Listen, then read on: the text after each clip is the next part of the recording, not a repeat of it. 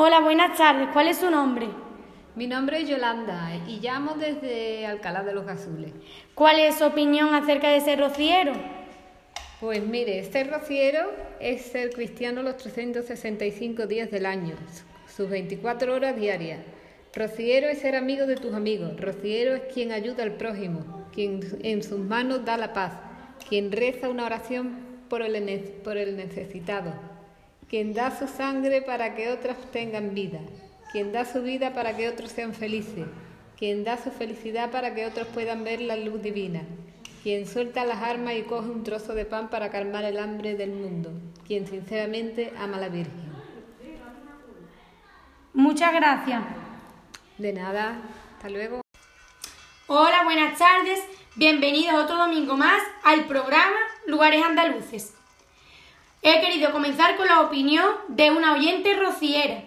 El capítulo de hoy es titulado El marianismo andaluz. Voy a hablar un poco en general sobre la aldea y la Virgen del Rocío. Para situaros un poco, el Rocío es una aldea que se encuentra a 15 kilómetros del municipio de Almonte, en la comarca del Condado, provincia de Huelva, Andalucía. En la aldea se encuentra el santuario de Nuestra Señora del Rocío. En ella se celebra una importante peregrinación mariana. La Virgen del Rocío también es conocida como la Blanca Paloma. La aldea cuenta aproximadamente con 1.503 habitantes y durante la romería de Pentecostés el número de visitantes puede llegar a alcanzar a un millón de personas. Son más de 121 hermandades filiales. La hermandad más antigua es la hermandad Madrid del Monte, siguiéndola Villa Manrique de la Condesa. Cada año la devoción y el entusiasmo inundan las marismas que conducen hasta la aldea del Rocío. El camino hacia la aldea es una experiencia de sentimientos que se recuerda para siempre, ya bien sea a pie, a caballo o en carreta. Son vivencias muy difíciles de expresar con palabras. Los romeros proceden de cualquier parte del planeta. Para llegar al Rocío hay tres caminos. El camino de Moguer, que pertenece a la provincia de Huelva, el camino de Sanlúcar, que pertenece a la provincia de Cádiz, y el camino sevillano, que pertenece a la provincia de Sevilla. Los rezos las sevillanas, el tambor y la flauta rociera acompañan a los peregrinos Los romeros que realizan por primera vez el camino son bautizados en el río Quema. El sábado previo a la salida de la Virgen, todas las hermandades se encuentran en la aldea, a la espera de su salida con ansias.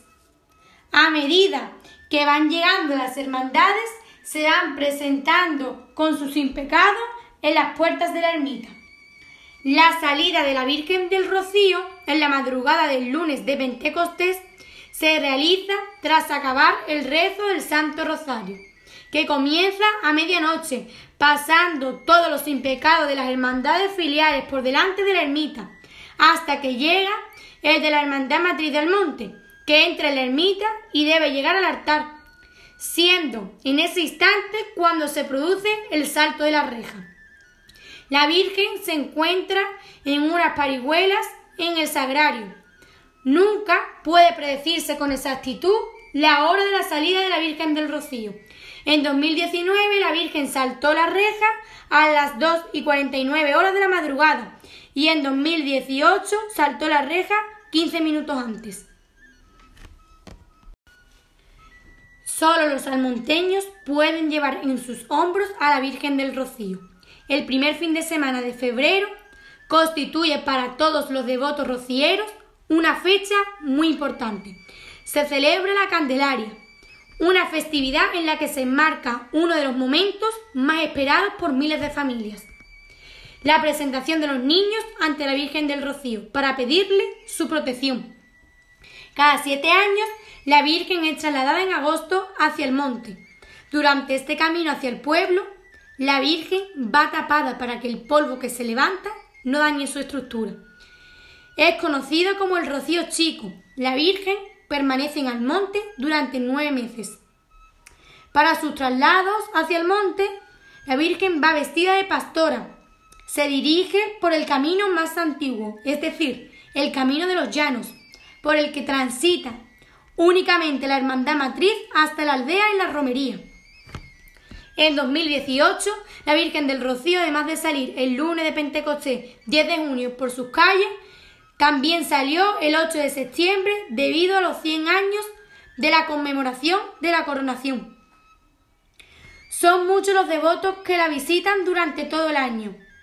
Debido a la pandemia, la Virgen no ha podido regresar aún a su ermita. Permanece en el monte desde agosto de 2019. Esperemos que esta pandemia no se alargue mucho más y muy pronto podamos ir a la ermita a visitarla.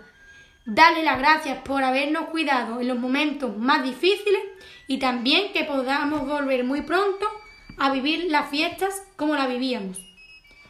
Muchísimas gracias por vuestra atención y os espero el próximo domingo con el siguiente capítulo.